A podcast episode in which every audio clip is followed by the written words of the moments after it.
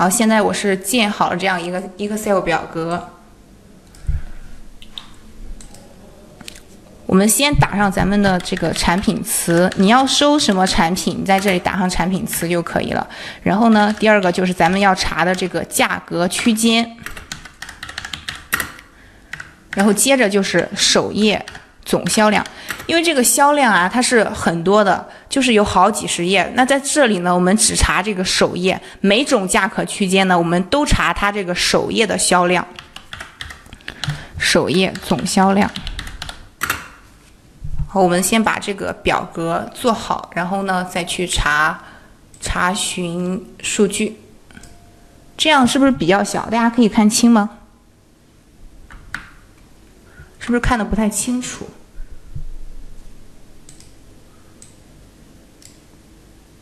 这样会不会好一点？放大之后应该会好一点。好，我们要查的这个数据是。我们查，比如说还以女士连衣裙为例吧。我们先输上这个产品词，woman dress。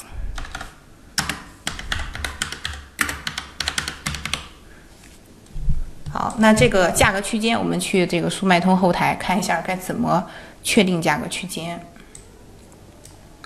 好，还是女士连衣裙啊。大家看好这个关键词是一样的。我们来看一下，你看有这个三美金的是吧？五美金之下的，是也有十几美金的，这个是十五美金以下的。然后这个呢，就是十五到二十美金之间的，这个呢是七点多，十美金之下的。我们再看一下啊，这个也是二十美金以内的，这个是五美金以下的。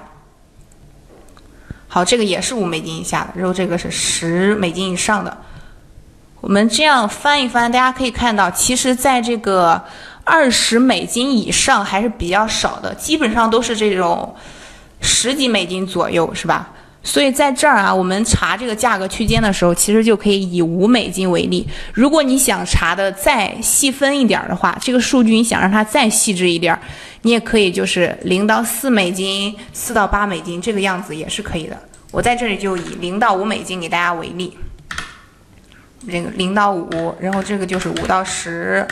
十到十五，十五到二十，然后没有少写吧？我二十到二十五，其实二十到二十五就可以了。刚刚我们也看到了，在二十到二十五之间呢，也就好像只有两个吧，是二十二左右。然后二十五到三十的好像就没有了。二十五到三十这个售价就有点高了。然后这个我们就是查不查，其实都可以。如果你想查的话，你也可以查。这里为大家演示的话，为了节省时间就不查这么多了。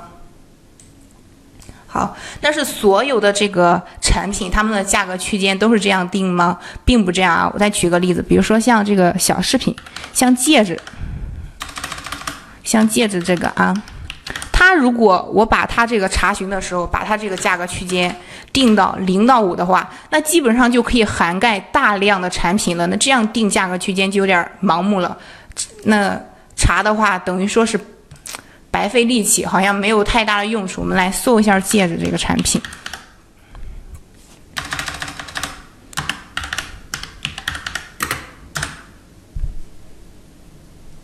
好，大家可以看到啊，这个第一个它是一点九七，然后零点零一的，二点多的，这个还是零点几的，然后也有四点多的，这个就相对高了一点，然后一点几的，二点几的。